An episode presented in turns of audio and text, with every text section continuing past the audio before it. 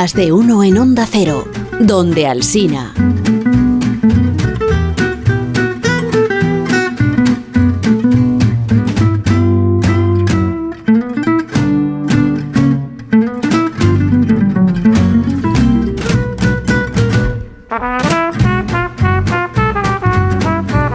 El que estaba, el que era de Pamplona. Em, es Daniel Ramírez García Mina. Que le estamos haciendo la entrevista el, en la el pausa. nuevo, sí. O sea, no viene con cosas suyas. Bueno, viene con cosas muy suyas, muy personales. ¿Cómo estás, Dani? ¿Qué tal? Pues un placer y, y- y un poco extraño raro, de- ¿no? de A esta hora a esta aquí. hora tan, eh, tan, Tan tardía. tan tardía, tan Cuatro horas madrugada. más. Es la madrugada del programa, claro. ¿Cuántas veces has desayunado ya? Pues un par y esta Y vez te- de verdad. y- y claro. Porque me he quedado por aquí después de, de la España que madruga, o sea que he desayunado un par, sí, sí. Pues tú siempre desayunas un par, perdona que te diga, o sea, tampoco es raro, ¿no? Es verdad. Pues dos Es- al es- cuadrado. Sí, sí, dos al- no, no mezcles con cosas de Es matemáticas. que vengo de Pitágoras. No, ya, es que es horrible. Bueno, pues ¿estás, estás contento con tu con, con, Con tu criatura. con eso? bueno, con la no la no hijo, sino el libro. ¿Estás Estoy contento? feliz con las dos cosas. Sí, es, es chiquito como tú, Lucas. Es también, verdad, es chiquito. verdad, los dos son muy Pero es muy hermoso como tú, Lucas. Muchas gracias, Así es. Eh, ¿A ti te han dicho alguna vez, eh, mm, Daniel Ramírez García Mina, pero así de, de buen rollo te lo pregunto, ¿eh? Em, ¿Te han dicho alguna vez eso de que eres un poco viejo joven? Sí. Y por eso me defiendo llamando viejos a mis compañeros en este programa por las mañanas. Bueno. Es una manera de Vale. es una manera de poner el escudo, ¿no? Antes de que puedan atacarte. Yo no me quiero poner de parte de nadie, pero es que a lo mejor de joven Dani tampoco tiene tanto, ¿eh? Yo es que creo, Begoña, que Dani, Sí. y ahora que nos está escuchando me da igual, Sí. creo que nos ha engañado a todos. Él no tiene 31 años. ¿Tú crees? No, él tiene 61. Alá, no, hombre, no se puede conservar 61, también con Lo 61. digo con conocimiento de causa y tengo pruebas que lo demuestran. ¿Has pedido su partida de nacimiento? No, Ah, no, no, no, Entonces, lo que te he contado antes en la redacción. ¿El qué? Lo del programa de radio, Dani. Ah. Lo que hemos encontrado, Sí, que, sí, sí, que era sí. verdad. Entonces, ¿Es verdad entonces? Que sí, que sí. Yo pensaba que me estabas vacilando. Que no, que es completamente cierto. Ah. Además es que nos acaban de pasar un fragmento Mm. del programa este que te decía, que hacía a principios de los 80.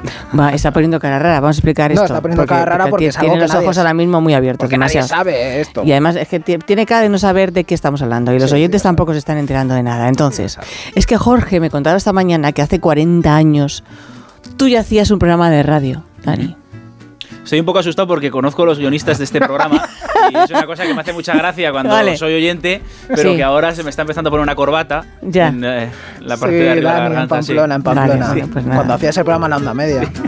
un programa que, que me gustaba mucho, ¿eh? ¿Cómo, ¿El nombre sabes cómo Sí, se llamaba? se llamaba Sentimiento Rojillo. Wow. Es un programa de radio sobre un grupo de música, ¿no? Que ya entonces te fascinaba, además. Em, es- puedes confesar que lo sabemos No, todo, Dani. Puedes, tenemos el puedes audio. confesar. A ver, pone, pone del audio. Tenemos el audio y sabemos cómo utilizarlo. Pues da, utiliza. Con saña, hazlo con saña.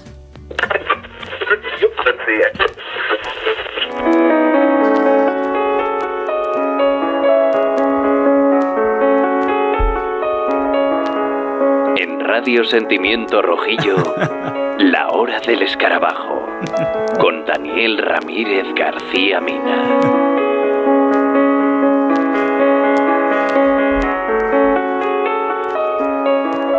Buenas noches, queridos radioyentes. Hola Paul, hola Ringo y hola Johnny George, donde quiera que estéis. Bienvenidos a La Hora del Escarabajo.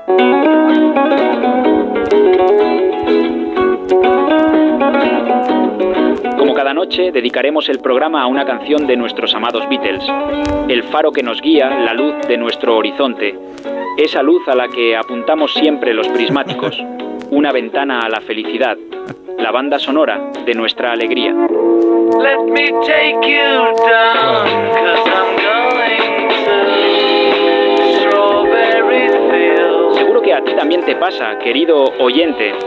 Tienes una canción de los Beatles para cada uno de tus mejores recuerdos. Si no es así, tienes mucha suerte. Aún te queda por vivir la locura feliz de descubrirlos. Hey Jude, don't make it bad. La canción de hoy me trae recuerdos de una mesa, porque mis recuerdos de la infancia no son de un patio de Sevilla, ni de un huerto claro donde madura el limonero. Son recuerdos de una mesa de cristal en el salón de nuestra casa de Pamplona. Y los cuatro hermanos corriendo alrededor de ella, en pijama, una carrera inocente y alocada, frenética y arriesgada, sin una meta más allá que seguir escuchando hasta la extenuación, esa música que papá ponía una y otra vez, en casa y en el coche.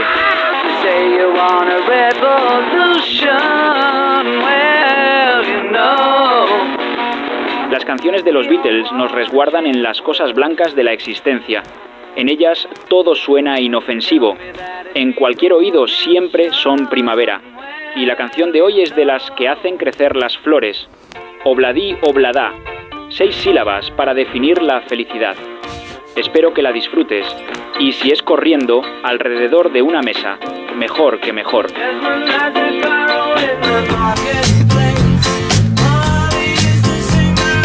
Pues tienes razón, Jorge. Pero tenías tú muy Lo que- callado esto, Lo, ¿eh, lo que me asusta, lo que me asusta es que la inteligencia artificial es muy veraz, pero tiene casi más acento de Pamplona que yo. Y estoy pensando en no tener que madrugar por las Es mañanas. que, es que te han cogido siendo jovencito, Sí, que tenías veo, más veo. acento, seguro. Lo veo, lo ¿Tú veo. tenías acento de jovencito, por cierto? Sí, claro. ¿Sí? Sí, sí, sí. ¿Y por- te lo has quitado porque, porque trabajas en los medios? No, ¿O no, porque te no, fuiste de no Pamplona? creo. Yo creo que, que al irme y al acostumbrarme se me ha ido yendo un poco, pero es verdad que nos pasa a ¿Cuando todos vas? cuando vuelves Sí. y luego regresas. ¿Y cómo es tu, te- cómo te- haces te- te en, en, en, en Pamplona? ¿Se has ido a Pamplona? O sea, es ese un poco así Vale, ese vale, agudo vale. final, un acento un poco distinto al de los Beatles, pero Vale, vale. Pues me parece muy bien. Tú eres, eh, claro, tú es que estuviste aquí hace yo no sé cuántos años, creo que fue hace, eh, antes de COVID, en- en, eh, porque eh, me escribiste un libro, uno de tus libros, tienes muchos, Paso Marcial, eh, que era sobre el de tu abuelo, eh, La otra vuelta del camino sobre Baroja, Eusebius, capitán de la nave de Baco, era, esa es el de Eusebius, el de Eusebius, si me voy a él. Pero claro, hablaste de tu tío abuelo y, mm, y yo no sé, tu tío abuelo que era crítico musical. sí. Fíjate, bueno, es que no saben, la gente no sabe de qué estábamos hablando. ¿A qué no sabe la gente que ha escrito un poemario? El No lo señor Dani. Ramírez. Pues claro, se llama eh, Tus canciones son las mías. Tus canciones y las mías. Y las mías, exacto, tus canciones y las mías. Tu tío que era crítico musical, Mm. ¿tú qué crees que hubiera hecho con los Beatles en su época? Si los hubiera conocido en ese momento. No, no lo tengo claro. Eh, es verdad que él era un crítico musical muy particular porque mm, defendía a los, a los músicos eh, disruptivos, ¿no? De- defendía mucho a, a Ravel, al que cuando vino a, mm, dar un concierto a Madrid, pues le, le lanzaron las sillas y los zapatos, y etcétera, ¿no? Y él hacía mucha pedagogía en una ciudad amurallada como Pamplona para intentar que hubiera un soplo de aire fresco, ¿no? Y defendía a Ravel, defendía a Stravinsky, y eso me puede hacer pensar que quizá si hubiera vivido más años pudiera haber tolerado los, los Beatles, pero no lo sé porque es verdad que mm, a día de hoy nos parece surrealista eh, con- conocer a alguien que, al que no le gusten los Beatles, ¿no? Y yo conocí a uno, me acuerdo ¿Quién? que una vez entrevisté a Cebrián Bonet, que era el Sí. que fue director del diario ABC y del diario Alcázar. Y Cebrián Bonet fue quien orquestó, quien impulsó la campaña contra los Beatles desde el Alcázar cuando, Cuando vinieron, a España. Claro. En el 65 Em, fue, ¿no? y, y entonces yo le dije, ¿de qué cosas te arrepientes en la vida? Y una de las que me dijo fue Sí. que, que cree que se equivocó con aquel grupo de, de Liverpool. Qué bueno. Un grupo de Liverpool que te, te ha servido para adornar algo que ya tenía presencia maravillosa, que son todos tus poemas. Porque antes fueron los poemas que has ido, has ido escribiendo a lo largo de, de varios años, me imagino, ¿no? ¿De cuántos? ¿De dos años o de cuántos? Sí, eh, o sea, yo, yo eh, voy escribiendo poemas, no lo hago con un sentido unitario, pero es verdad que cuando terminé la colección de poemas que, que se incluye en este libro, en tus canciones y las mías, me di cuenta de que mm, había salido un, un libro, mm, creo que luminoso, ¿no? O sea, creo que que es un canto a la vida, al amor, a, a la amistad. eh, y me hizo mucha ilusión que saliera así porque dije, como cito luego en un poema, que cumplidos los 30 estaba aprendiendo a vivir, ¿no? Y, mm, y entonces cuando estuve releyendo los poemas, eh, dije, ¿qué ha sido lo más luminoso que me ha pasado en la vida? ¿no? Una de las cosas más luminosas. Y digo, la música de los Beatles, ¿no? Porque las canciones de, de los Beatles suelen traernos muy buenos recuerdos a todos, porque no son solo las canciones de los Beatles, sino los momentos de ese, de ese descubrimiento, ¿no? Que tiene que ver casi siempre eh, con nuestros padres, nuestros hermanos mayores, nuestros amigos mayores, ¿no? Em, y entonces, teniendo en cuenta esos momentos felices, asocié cada poema a una, a una canción. Con una traducción libre, hay que decir. Sí, ¿no? o sea, cada poema tiene, tiene como prefacio, ¿no? Ahí arriba unos, unos versos de la canción de los Beatles traducidos de una manera un poco literaria que actúen casi como, como prólogo del, del poema. ¿Y, y por qué tienes ese amor tan grande por la gente mayor? Sí. Por tus abuelos, por tu, por tu bisabuelo, Pablo. Y, y por ese, ese podcast que haces tan fantástico. Sí, lo de centenarios. centenarios. Sí, que, Que se fue, nota que que eso fue una idea de Alsina, debo decir. Ya, bueno, que- pues que te pilló el Pero punto. es verdad que él, que él vio ¿no? en, en- en- en un libro anterior, en el Salvoconducto 19, que yo creo que él vio ya esa tara en mí, ¿no? De, Claro. de oye, este chaval, pese a ser tan joven, le gusta mucho eso, ¿no? Eh, bueno, no, no lo sé, la verdad que eh, yo siempre que he pensado si pudiera viajar o al futuro o al pasado, siempre he pensado que me gustaría más viajar al, al pasado, ¿no? El, el futuro no me seduce mucho, quizá porque al ser periodista vas consumiendo el futuro en pequeñas dosis conforme van ocurriendo las cosas ca- cada día, ¿no? Al leerlas en la revista de, al leerlas en la revista de prensa, pero, pero no sé, el, el- el poder eh, hacer entrevistas, ¿no? De, y acercarte a, gente eh, que te lleva en zapatillas de casa a los momentos que los libros de historia son como cosas muy grandilocuentes y poderlos conocer con una eh, microcamarita, que es un poco lo que hacéis vosotros aquí, ¿no? Eh, con las con vuestras ficciones sonoras que tienen que ver con el con el pasado. A mí eso siempre me ha me ha traído me ha traído mucho, ¿no? Eh, y luego desde un punto de vista más emocional, creo que, que sí, que, que los abuelos, los que tenemos la suerte de conocerlos, pues son una de las mejores cosas que nos que nos pasa en la que nos pasa en la vida, ¿no? Hay un hay un hay un espacio eh, muy emocionante, que es la relación que se produce entre el abuelo y un nieto, porque en ese espacio caben cosas que no entran entre la relación entre ese abuelo y su hijo, ¿no? Y tu, y tu padre o, tu, o tu madre, ¿no? Y entonces yo he tenido la suerte de poder disfrutar mucho de ese espacio, lo sigo haciendo hoy con, con- con- con mi abuelo materno, el último que me, que me queda, y, y entonces en este poemario, pues ha- se ha dado esa circunstancia de que han salido varios poemas en, en homenaje a los abuelos, que creo que es una cuestión universal, ¿no? Para, Ujú. para todo el mundo. Sabes que la casa del abuelo Pablo Mm, podría ser una canción. Sí. Por ejemplo, se van cayendo las casas del pueblo, pero esta sigue en pie como un milagro, con sus mapas, sus arcones y su cruz, con su chimenea y sus viejos diarios. Podría ser una canción chulísima. Sí. Que- estaría bien, ¿no? Que te... mm, Que pudiéramos que musicalizarlo. les pusieras... Exacto. ¿Pero ¿Tú, tú, tú tocas? ¿Cantas? Pues eh, yo toco y canto eh, pobremente. eh, siempre he sido un poco la oveja negra. En, en mi familia son todos músicos. Mira, ahora que has tenido la idea, pues cuando nos escuchen, a ver si se ponen Claro. un poco manos a, a la obra y, hacemos algo, aquí. ¿no? Pero yo fui un desastre. Yo la música me, me fascina y dejé el conservatorio muy pronto siendo niño. Eh, empecé tocando el violonchelo, que digo, joder, digo, ¿cómo me gustaría hoy saber tocar el violonchelo? ¿no? Y lo único que chulo. hacía era darle golpes por ahí cuando iba, no, no ensayaba nada. Luego toqué el piano, también fue un fracaso absoluto porque me gustaba mucho estar corriendo por la calle, ¿no? Jugando con, con, con- con mis amigos, jugando al fútbol, jugando al tenis y, y lo, y lo dejé. Luego ya más mayor aprendí a tocar la guitarra, me gusta eh, cantar. Pero, pero, pero soy un poco oveja negra en ese sentido. Hay un poco, perdona, de, de nostalgia también. Nostalgia bonita y bien entendida, pero ¿no? El recuerdo de cuando eras niño y ver a otros chicos jóvenes ahora que te sorprenden, incluso de tu propio paso del tiempo. Sí, o sea, yo creo que. Mira, una, una vez eh, eh, haciendo una entrevista a, a José Luis Garci, me dijo: Yo no tengo mundo interior, yo tengo mundo anterior.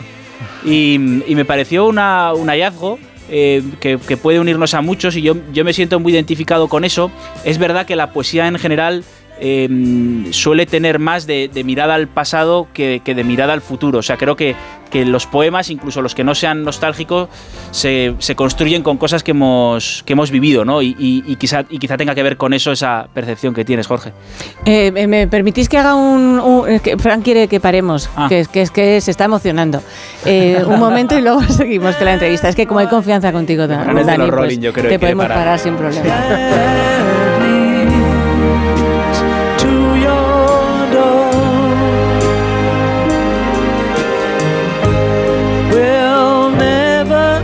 disappear. I've seen that road before. Más de uno en Onda Cero, donde Alsina.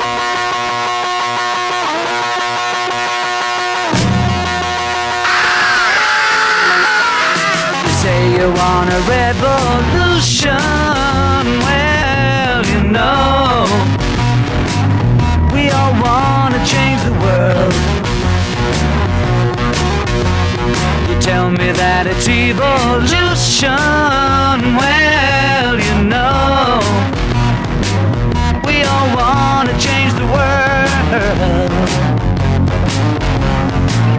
But when you talk about destruction, don't you know that you can count me out? Hemos propuesto un reto a, Ramírez García Mina porque mm, la verdad es que los poetas, eso es, es raro, ¿no? El poeta que recita bien sus propias poesías. Pero entiéndeme, em, eh, yo creo, tengo fe en ti y además en la presentación del libro quieres hacerlo. Bueno, es una, y, es una pues, vaga escúchame, idea. la idea, eh, dila aquí y entonces a Sí. lo mejor se siente más obligado Sí, a no, o sea, ello. la, la- la idea es, la idea es mezclar las canciones de los Beatles leyendo primero sobre la base de la guitarra un poema y luego enlazarlo con la. Y todo esto lo tiene que hacer tu hermano. Sí, la, la la parte musical, sí. Vale. que si Bueno, estamos desde aquí ya pues está, desde aquí ya está comprometido. Sí, Por ya, Dios. ahora ya no podemos Hazlo, decir que ya no. no sí. puedo decir que no. Hacemos una prueba y un, un pequeño mm, eh, pues, eh, ejercicio. ensayo. Sí. Un ejercicio. Vale. Cuando tú quieras. a ver. Amor mercantil, Can't Buy Me Love. Cuando te conocí, mi objeto más caro era una guitarra. Hoy ni siquiera tengo la guitarra, pero tengo responsabilidades.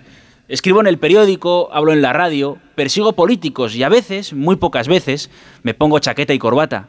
Cuando vinimos a Madrid, la casa era de 30 metros, la cama olía comida, las ventanas estaban rotas y siempre, o casi siempre, hacía mucho frío.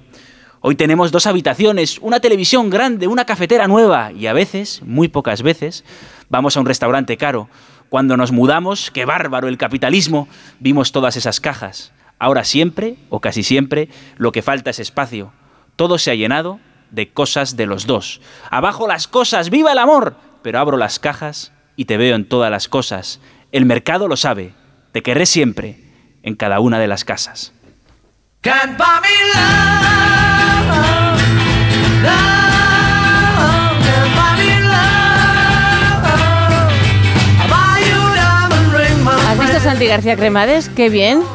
Se puede, se puede Se hacer puede. música bien. Claro. ¿ves? Con la coma Sí, sí. pitagórica. Se me, ha ido, se me ha ido Pitágoras mm, así sufriendo, diciendo, creo, creo que no se ha entendido esto de la coma pitagórica y vais a seguir haciendo la música como, como la estáis haciendo. Mal. Pues Hay- estupézgate. Hay, que decir a Dani que ese, ese poema precioso tendría una actualización. Porque dice ahora casi todo está lleno de cosas de los dos. Ahora ya- ahora ahora estará ya no. casi todo lleno de cosas de uno. Es verdad, sí, que no solo, son ninguno solo- de los dos. Solo de uno, hemos sido expulsados Sí. de, de la tierra prometida. ¿Sabes que tiene un poema, mm, eh, Dani, eh, Santi, que no sé si es tu idea también? Que es un poema que incluso el pequeño, Las antes de que existiera el proyecto de su hijo, que Oh. quería familia, familia de, numerosa de las de antes. Y entonces te- tenían, eh, no, como seis hijos en este caso. No. Teresa esto lo sabe. No, esto es un poema. eh, o sea, fíjate, hay, hay una canción de Rafael Berrio eh, que se llama Dadme la vida que amo, que es un, un poema en, en la práctica, ¿no? Y que él dice que la vida que ama es la, la vida de los de las tabernas, de los suburbios, de las otras vueltas del camino, de los perros ladrando tras las alambradas, ¿no? O sea, una cosa preciosa, pero, pero muy oscura, ¿no? Y a mí eh, me gusta mucho más la luz, ¿no? Creo que, que hay muchísimos libros, ¿no? De afronta la existencia el autor desde el sótano del alma y tal, ¿no? Y a mí me apetecía escribir un libro optimista, luminoso, y ese poema tiene que ver eh, con algo que, que a mí me gusta, ¿no? Que es el ruido de los niños al jugar, ¿no? Em, que ahora lo tengo en casa desde hace muy poquito tiempo. Y entonces este poema es porque un día iba corriendo por el, por el retiro y me encontré un padre con varios de sus hijos totalmente sobrepasado por la situación y desde fuera eh, se me ocurrió ese poema, ¿no? Con el ruido de los, de los niños. La imagen del, del padre del pulpo. padre con los tentáculos. Bueno, pues eh, enhorabuena, Santi, porque digo mm, Dani, porque es porque Gracias. no, idiota. Eh, enhorabuena, Dani. Muchas gracias.